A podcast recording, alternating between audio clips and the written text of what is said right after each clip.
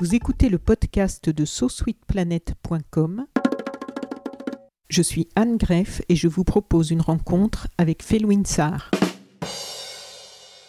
Felwin Sarr, bonjour. Bonjour. Merci beaucoup de nous accorder un petit moment après cette très grosse journée. Vous êtes professeur, écrivain, économiste, universitaire, éditeur, musicien.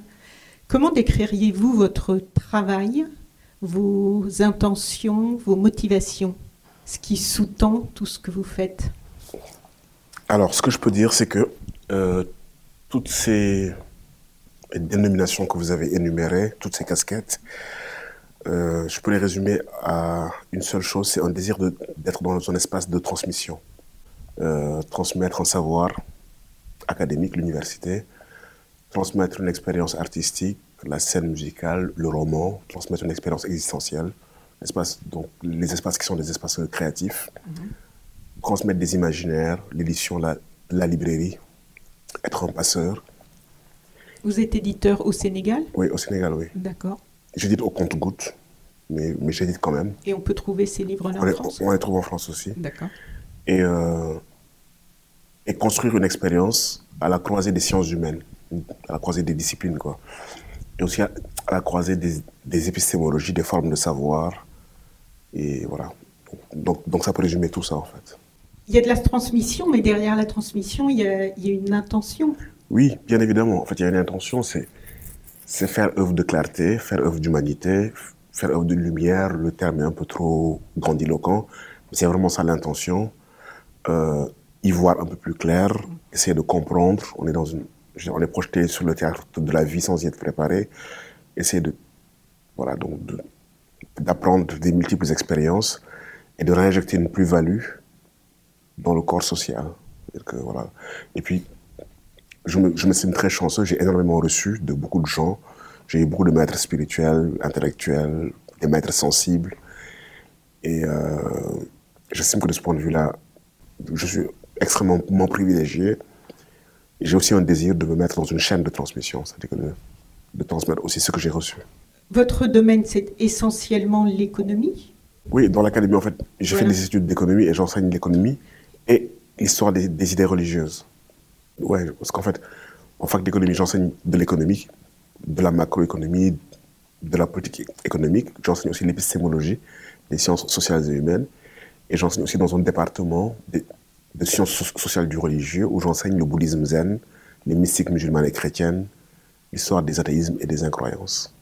Et donc je comprends mieux maintenant parce qu'en fait ma question c'était que vous opposez souvent, ou plutôt vous complétez l'approche purement économique par la prise en considération de l'aspect, vous l'avez répété plusieurs fois, ces trois mots ce matin, sociétal, spirituel, philosophique. Par exemple, sur un éventuel intérêt économique pour l'Afrique de la restitution de son patrimoine, une question qui vous a été posée aujourd'hui, vous avez réorienté, vous avez corrigé cette approche en insistant sur le fait qu'elle ne devait pas être prioritaire.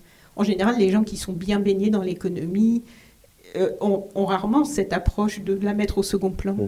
Oui, et peut-être l'un l'une des raisons de la crise dans laquelle on est, c'est que l'économie n'est pas une place juste. Elle déborde tous les espaces sociétaux, elle imprègne de ces catégories les autres lieux, et au lieu d'être un ordre du savoir-faire, un ordre des moyens, l'économie est devenue un ordre des finalités.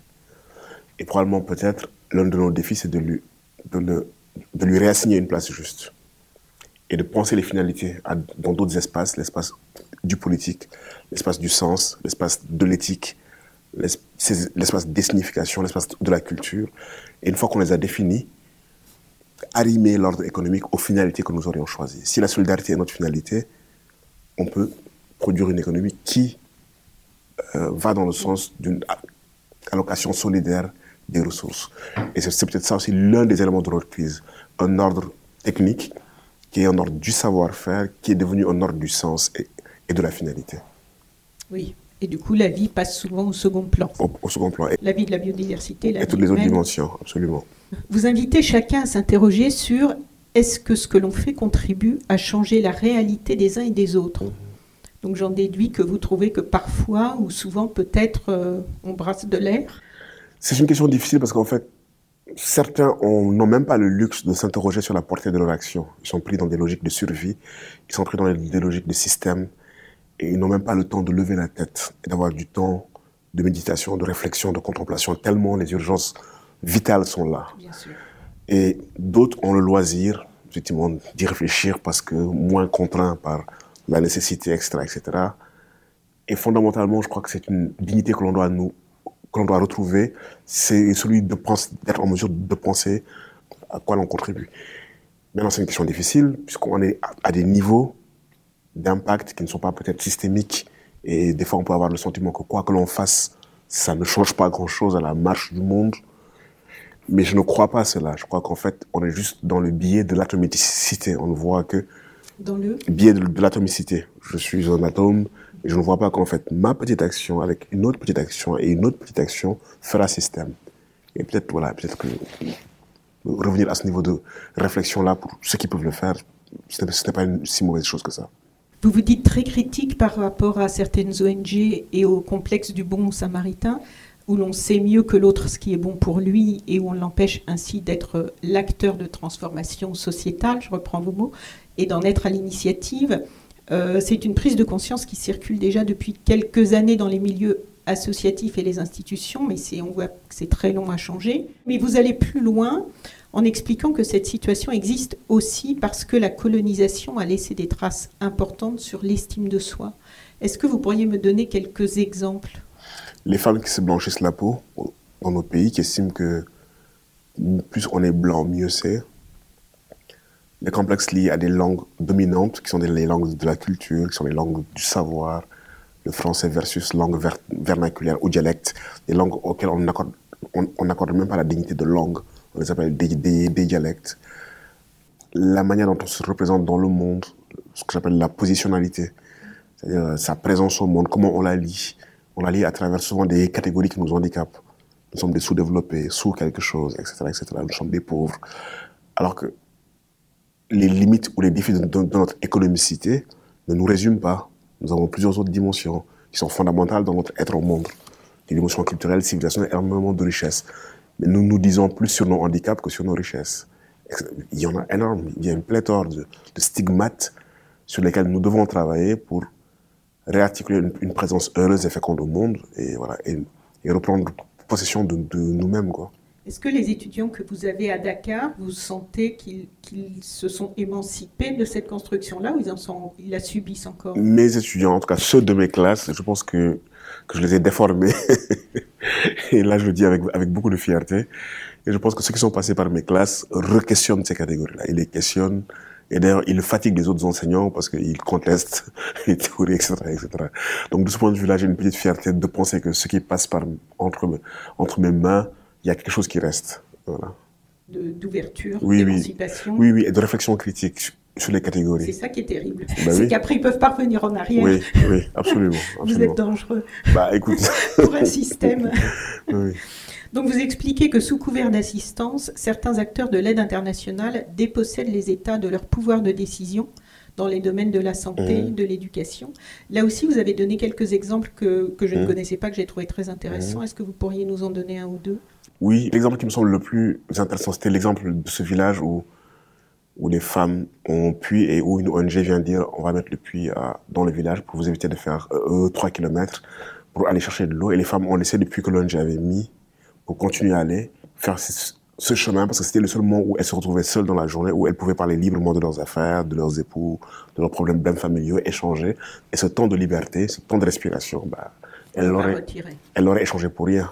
Donc, donc ça veut dire qu'il fallait prendre en compte la dimension sociologique, socio-anthropologique, comprendre les rapports qui sont noués dans cet espace pour saisir le fait que ce trajet n'était pas juste un trajet ou qu'il n'était pas efficient, c'était un, un moment de liberté.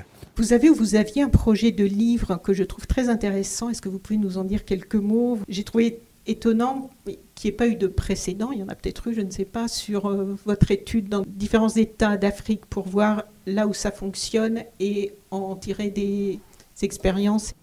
En fait, à mon avis, qui- ce qui est intéressant de, noter et d'expliquer, c'est pourquoi il n'y a pas eu de précédent. Il n'y a pas eu de précédent, je pense, parce que les gens sont convaincus que le modèle de développement vient de l'Occident. Et qu'il faut du chemin pour qu'on peut-être envisage que les modèles intéressants viendront de cette zone du monde que l'on considère comme étant en retard. Parce qu'on n'est pas encore dans la, dans la perspective psychologique d'une réinvention du monde. On sait qu'on doit le réinventer, mais on traîne des pieds. Et on, et on va aller jusqu'au bout. On, puis on se dit, c'est peut-être pas si urgent que ça. On a beau nous prédire des catastrophes écologiques à venir, on a beau nous dire que ce modèle n'est pas soutenable. On voit bien que le politique, le gouvernement, les politiques ne prennent pas les mesures de rupture civilisationnelle qu'il faut. Il y a une sorte d'aveuglement au désastre. On va aller jusqu'à un point de non-retour. Et dans ce contexte mental-là, on ne pense pas que l'Afrique puisse proposer des alternatives. Et quand vous le dites, on vous dit, mais donnez-nous des exemples euh, concrets. Il y a toute une suspicion que nous soyons en mesure de proposer des, des, des, alternatives. Donc c'est ce qui fait qu'il n'y a pas ce genre d'études. Puisque pour l'instant, quoi qu'on dise, on pense que le modèle, c'est peut-être même l'Asie. C'est peut-être la Chine, Singapour, les dragons, mais ce n'est certainement pas l'Afrique. Et ça, c'est un travail dans les mentalités. Donc du coup, oui, moi je comprends très bien pourquoi il n'y a pas ce genre de, vous allez le faire alors? Oui, je vais le faire. Je, vais, trouver le temps de le faire. J'ai commencé déjà. Il y a des pays que je connais assez bien, et il y a des pays que, je connais moins bien, mais je vais le faire. Et qu'est-ce que vous pensez Ça m'intéresserait d'avoir votre avis, parce que moi j'avais été très choquée par euh, la constitution de cette espèce d'entité qui s'est appelée la Nouvelle Alliance pour imposer euh, les, les semences et le, les systèmes d'agriculture intensive et, en fait euh, ouvrir la porte aux grandes multinationales des, des, OGM et compagnie. Alors qu'on savait qu'en Inde et dans pas mal de pays d'Asie, tous les dégâts que ça avait causés, est-ce que c'est un sujet que vous avez suivi un petit peu? J'ai suivi et surtout j'ai suivi les questions agricoles parce que bon, dans ma fac, il y a tout, un département d'économie agricole. J'ai même encadré des, doctorants sur des questions d'économie agricole.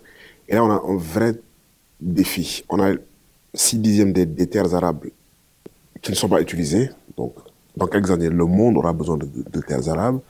Il y a une course à l'accaparement des terres chez nous. Les Chinois, les multinationales. C'est énorme, c'est l'accaparement de terres qu'il y a. Et toutes les conséquences qui vont avec. Et, toutes les conséquences qui vont avec. Et il y a un modèle d'agro-business qui veut s'imposer au détriment d'un modèle d'une agriculture familiale, vivrière, saine, écologique.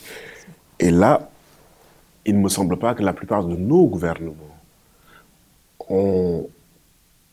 Je ne sais pas si c'est un problème de conscience des enjeux ou c'est un problème de faiblesse dans le pouvoir de négociation ou c'est un problème de souveraineté. Mais pour l'instant, euh, ce qui se noue ne me semble pas aller dans le bon sens. Et, euh, et la question, c'est euh, comment est-ce qu'on arrête ce processus avant que, avant que ça soit trop tard? J'ai vu que le Burkina Faso avait, avait viré Monsanto. Voilà, et que depuis les récoltes étaient euh, bah, excellentes. Bah oui, bah oui. Et pourtant, le Kenya vient d'accepter des, des, nouveaux OGM. Ça dépend des régimes aussi et de l'état de conscience sur la question. Sur la question écologique, les Burkinabés sont, ont une grosse réflexion ils ont une grosse réflexion et voilà quoi. Et, même dans leur constitution, ils sont beaucoup plus avancés que les Français sur, la question écologique. Je vous ai entendu parler d'un débat sur les limites. Vous l'avez juste évoqué. Vous pouvez nous en dire quelques mots?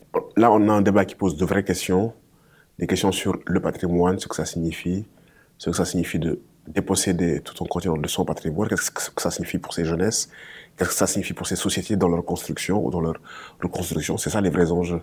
Et quel a été le rôle de ce patrimoine dans nos musées Qu'est-ce que ça a apporté comme espace de fécondité Et comment est-ce qu'on ne peut pas envisager que cette fécondité-là ne puisse pas être euh, une revendication légitime des peuples qui ont produit ce patrimoine Et quand on a ce débat-là, au lieu d'être sur des questions de fond, des questions relationnelles, des questions on est sur les limites supposées du continent africain, sur son incapacité.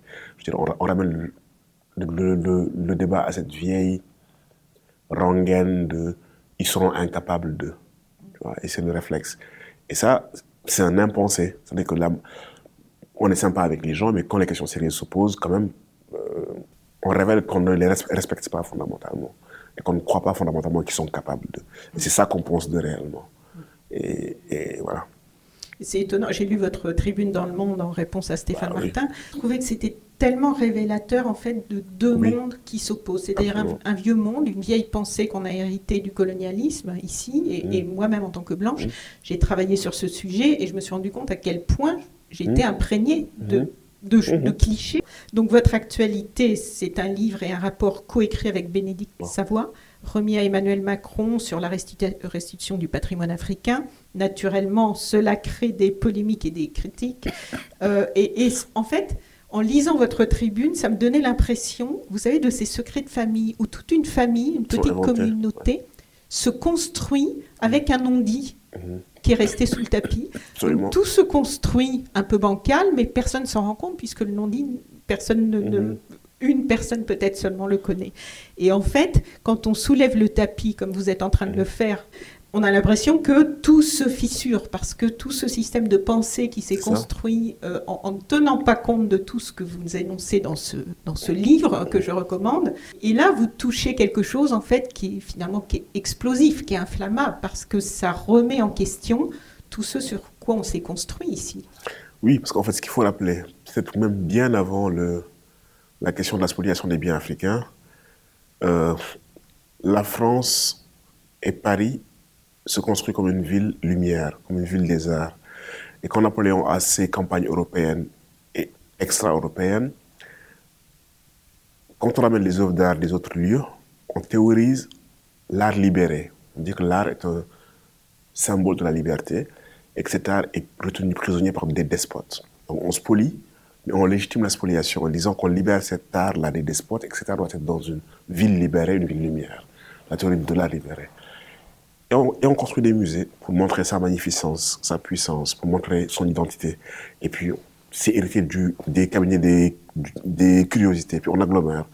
Mais cet Occident impérialiste, qui s'est projeté dans le monde, a voulu agglomérer autour d'elle toutes les richesses du monde et toutes les ressources du monde.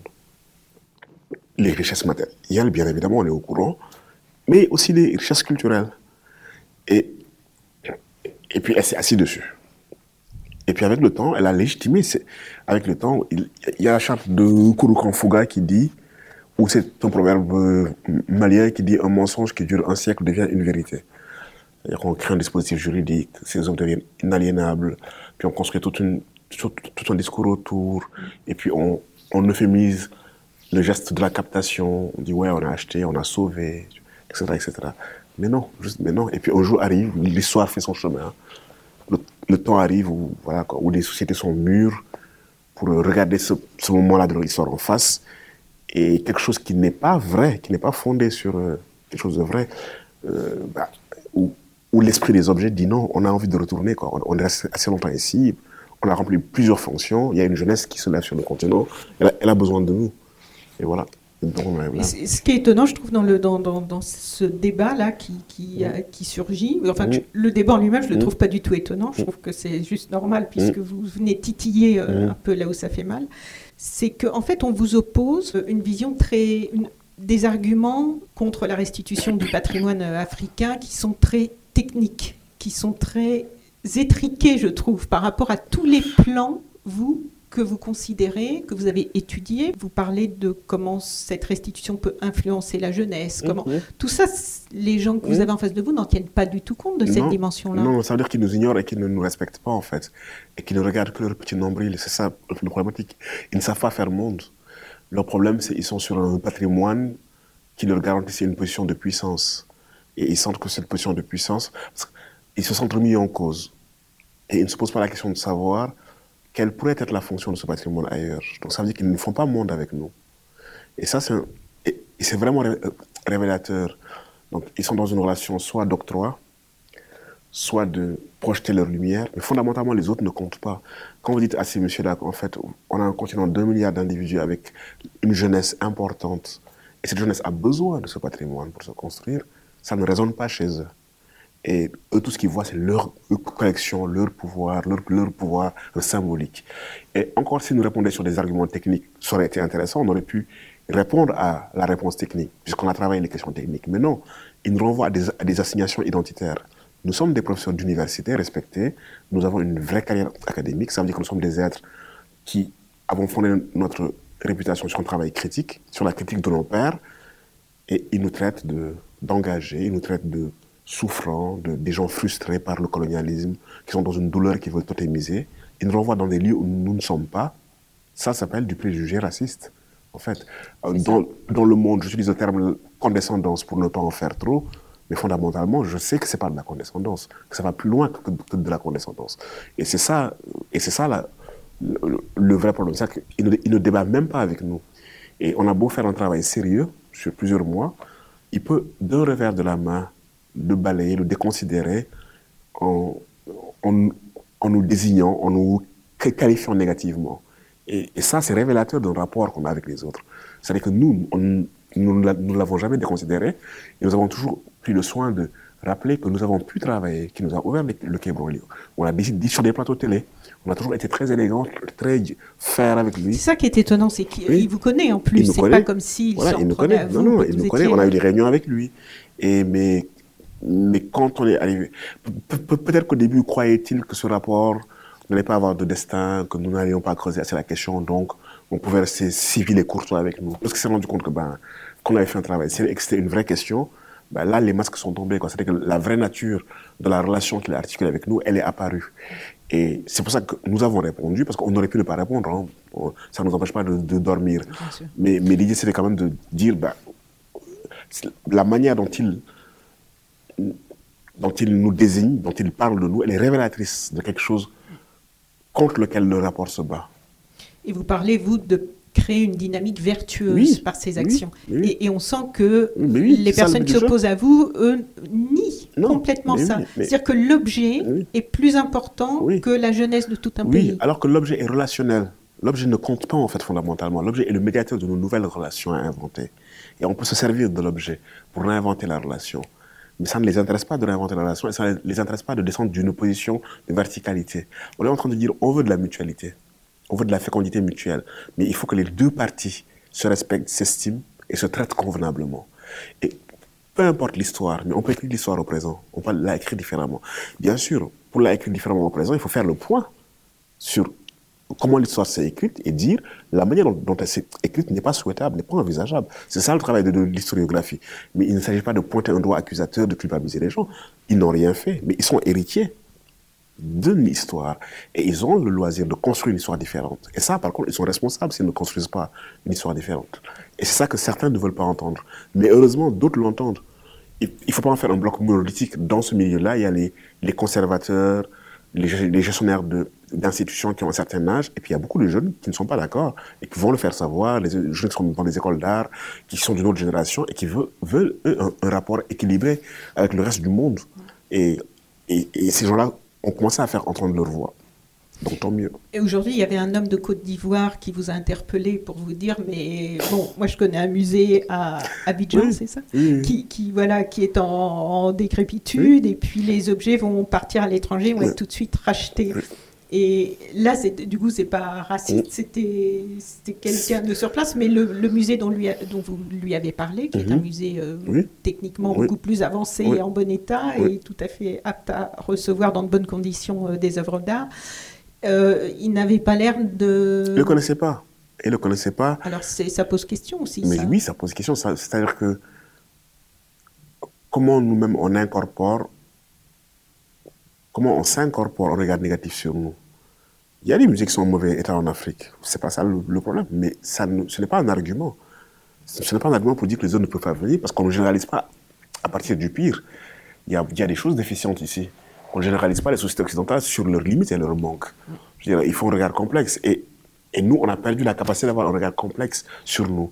D'assumer notre réel, là où il y a des handicaps, et de travailler pour dépasser ces handicaps, mais ne pas nous résumer à ces handicaps. Et surtout, sur cette question-là, je suis désolé on a fait un travail pour montrer que non, la, chose qui semble naturelle, mais que j'ai entendu, Raphaël Yel à la radio, euh, c'est un mec de gauche, progressiste, oui, non, mais les musées, et puis on ne sait pas à qui rentre. C'est naturel. Et par rapport aux ventes Aux ventes, parce que ça, c'est aussi le deuxième argument qu'on vous oppose, les objets vont tout de suite repartir.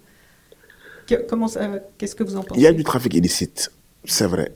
Il y a des marchands d'art, il y a eu des complicités dans certains musées. Mais Étant un économiste, je sais qu'un marché, c'est une offre et une demande. Le marché est structuré. Je veux dire, il y a des gens de, l'autre côté qui incitent à ce trafic illicite-là. Il y a des règles que l'ICOM a fixées, il y a des conventions unilatérales qu'il faut signer. Il y a tout un, dispositif à mettre contre le trafic illicite. Donc on peut lutter contre le trafic illicite si on veut. Ça aussi, ce n'est pas un argument. Et tous les directeurs de musées en Afrique ne sont pas des trafiquants, c'est pas vrai. Énormément sont mus par la conservation du, du, patrimoine.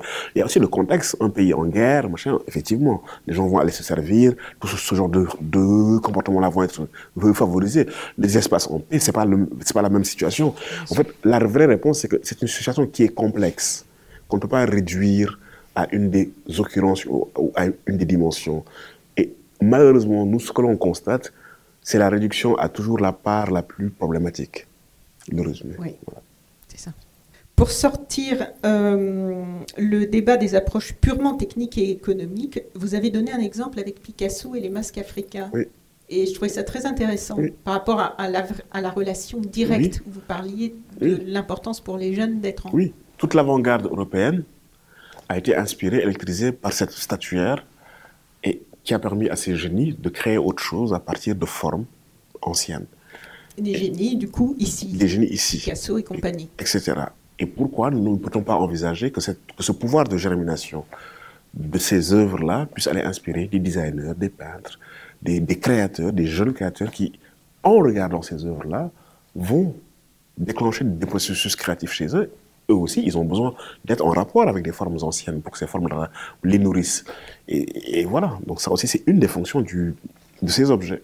Vous parlez de réserve de potentiel et d'énergie Oui, dans ces œuvres. oui, c'est pas des, c'est pas des objets inanimés ou dévitalisés, c'est des réserves de potentiel, c'est des réserves d'énergie, c'est des forces d'engendrement du réel, et des fois même ce sont des sujets, parce qu'il y avait des rituels qui leur donnaient la qualité de sujet, et qui, les, et qui leur donnaient des influx spirituels, qui faisaient que l'objet agissait. Et il y avait tout un tas de mécanismes dans des communautés pour charger et décharger les objets. Donc les objets sont plus que des objets. C'est plus que des objets, ce ne sont pas que des objets. Il faut, qu'on regarde derrière la matérialité de l'objet. Et ça aussi, c'est une civilisation mécaniciste qui ne voit que la matérialité de la chose, qui pense que dès qu'on parle d'esprit, on est dans une sorte de dimension éthérée, etc., etc. Bien que la physique quantique, tous les, les développements de l'astrophysique nous rappellent que nous sommes dans des univers qui ne sont pas que matériels, qui sont à la croisée de, de temporalité, de résonance, de flux, de réalité énergétique, etc., etc. Et, et oui. Alors pour terminer, quelques mots sur l'inqualifiable et l'incompensable. Oui, en fait, certains estiment qu'on devrait compenser de manière financière les nations africaines dont, qui ont été dépossédées de leur patrimoine. Bénédicte Savoy et moi-même, nous, ne pensons pas, nous, nous ne partageons pas cet avis. Il y a une perte qui est incommensurable sur la base de, ce que nous de dire, réserve de potentiel d'énergie, force dans l'engendrement du réel. Quand on lui donne un équivalent monétaire, on la déprécie. Parce qu'il n'y aura aucune valeur monétaire qui pourra être équivalente.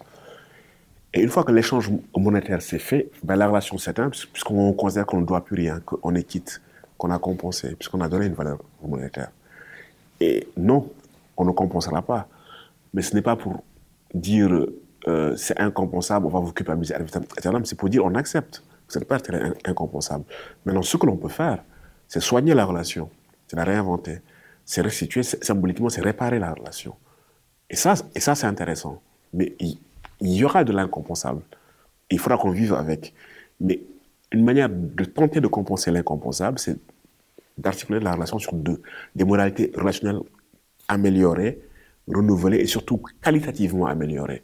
Et c'est ça l'ultime but de la restitution. Il faudrait que les gens l'entendent. C'est pas, et c'est ça le but de la restitution. Ce n'est pas autre chose. Mais c'est curieux parce que pendant que vous parlez, ça me fait penser, euh, on a aussi créé la compensation carbone. Oui. Et, et, et en fait, on veut compenser par de l'argent du que, vivant. Oui, c'est impossible. Et, et c'est le problème de la catégorie de l'économie qui pense tout évaluer, tout monétariser, tout compenser avec ces catégories. Il y a de l'incompensable par les catégories économiques. Et il y a de la non-équivalence. Et voilà, peut-être il y a une réflexion là-dessus à mener. Tout n'est pas, tout n'a pas d'équivalent monétaire. Oui, il y a des valeurs qui ne sont pas. Elles ne se monnaient pas, elles ne sonnent pas en espèces sonnantes et trébuchantes. Une perte humaine, une perte d'un être qui est cher, une perte d'une qualité relationnelle n'a pas d'équivalent financier. Et on peut se construire avec, on peut guérir, on peut être résilient, on peut apprendre, on peut grandir avec, mais ça n'a pas d'équivalent monétaire. Et donc la valeur monétaire n'est pas une valeur absolue pour tout, elle n'est pas en mesure de tout évaluer. Vous êtes optimiste par rapport à l'avenir des choses que vous avez mises en route? Mais nous, on est heureux déjà que à la, à la remise du rapport, que le président français ait décidé de restituer sans tarder les 26 œuvres du Bénin, parce que le Bénin avait fait, sa demande. On a le sentiment que le processus est en cours. Il va peut-être être non linéaire, mais on a, le sentiment qu'une porte s'est ouverte et que c'est irrémédiable. Et que c'est la marche de l'histoire. Même si certains veulent y entrer à reculons, l'histoire quand même continuera à marcher. Donc après, voilà, ça va prendre son temps, ça va s'articuler comme ça va s'articuler, mais c'est irrémédiable. Il y a quelque chose qui a été ouvert. Voilà, c'est que l'impact n'est pas non plus, là aussi, il y a l'impact quantifié par rapport à cette question très concrète, mais l'impact du livre et du rapport va il bien au-delà. Il va au-delà. Et puis il y a une archive, il y a une trace, il y a surtout un acte qui a été posé qui montre qu'il n'y a plus d'impossible, qu'on entre dans un autre moment. Maintenant, voilà, ce moment-là, il s'articulera dans une dynamique que nous ne maîtrisons pas. Mais nous savons, avec, là, on a la claire conscience que quelque chose s'est produit. Et donc on est très heureux pour ça. Donc tout est possible. Mais oui. Merci beaucoup, Félix. Merci à toi. Merci. à toi. Vous venez d'écouter le podcast de So Sweet Planet, une rencontre réalisée par Anne Greff avec Philwin Sarr.